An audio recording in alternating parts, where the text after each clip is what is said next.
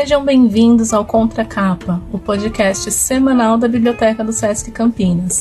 Aqui você vai saber das novidades mais legais do universo dos livros e da programação. Eu sou Solange Rocha, bibliotecária, e vou te guiar por esse universo paralelo. Vamos lá? O Sesc Campinas está fechado, assim como muitos locais. A gente sabe que é um momento difícil, mas acima de tudo, esperamos que você esteja bem. Por enquanto não é possível fazer sua aula, dar aquele mergulho na piscina, tomar aquele café delicioso com pão de queijo, passar na biblioteca para ler o jornal, emprestar aquele livro que você está ansioso para ler, desfrutar daquela conversa divertida na hora do almoço, tomar outro café colocando papo em dia com os amigos e amigas, conferir a programação e ir para casa se arrumar, porque afinal a noite sempre tem aquele espetáculo, aquele show maravilhoso para a gente curtir. Deu saudade? A gente sabe que sim mas logo estaremos juntos novamente fazendo tudo isso. Mas não pense que por conta da quarentena você vai ficar desatualizado sobre o que está acontecendo na biblioteca e no universo da programação.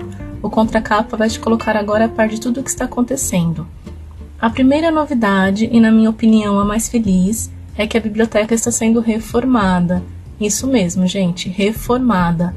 A nova biblioteca vai contar com espaços mais modernos para os livros, com estantes mais acessíveis, um espaço mais adequado para o estudo e para quem deseja fazer a leitura dos jornais, uma área de leitura infantil mais adequada para os pequenos e o item mais pedido de 10 entre 10 usuários, tomadas. Tomadas para que você possa carregar o seu celular, o computador, o tablet e para oferecer mais comodidade enquanto você estiver no espaço. A segunda novidade é que a programação Sesc Campinas continua a todo vapor. Nas redes sociais, como o Instagram, é possível participar das aulas de várias modalidades esportivas e acompanhar a agenda semanal de lives. Já no Facebook e no YouTube, também é possível saber de tudo o que está acontecendo no SESC. Nesse sentido, a gente vai destacar duas ações muito legais que vêm acontecendo há algum tempo. Você sabia que o espaço de brincar do Sesc Campinas tem um blog? Não? A equipe do espaço construiu um blog com todas as informações sobre o programa que tal dar uma acessada no conteúdo? Anota aí o endereço espacodebrincarcampinas.blogspot.com. Acesse lá e deixa seu recado para as meninas. Não esquece que espaco é espaço sem o cedilha no C, tá bom? A segunda ação é o ponto de encontro, que são encontros semanais via redes sociais dos usuários da terceira idade. Já que não é possível realizar aquele encontro gostoso no Sesc Campinas, a técnica responsável pelo programa, Valquíria Pinheiro, mais conhecida pelo grupo como Val, pensou: Poxa, por que não transferir esse encontro tão bacana do mundo físico para o mundo virtual? E assim nasceu o ponto de encontro virtual. Uma vez por semana, sempre às 14h30, os usuários da terceira idade podem se reunir para aquele bate-papo gostoso, com direito ao café e muitas risadas mas cada um na sua casa. Por falar em estar em casa, dá uma saudade de receber aquele boletim da biblioteca bonito, escolher um livro e colocar a leitura em dia, né não, minha filha? Não tem empréstimo por enquanto, mas anota essas dicas para você pegar assim que a biblioteca reabrir.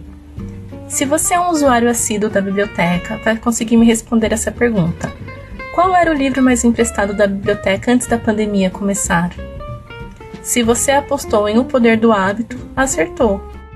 O Poder do Hábito do escritor americano Charles Duhigg é resultado de um longo estudo do autor, que há duas décadas pesquisa como os hábitos funcionam e principalmente como eles podem ser transformados. O livro é baseado em histórias reais e cases de sucesso e destaca como podemos criar hábitos positivos.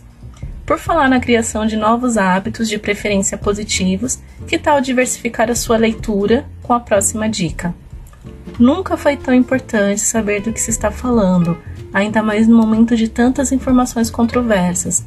Por isso, a nossa dica de hoje é o livro Pequeno Manual Antirracista, da escritora Djamila Ribeiro, que saiu pela Companhia das Letras.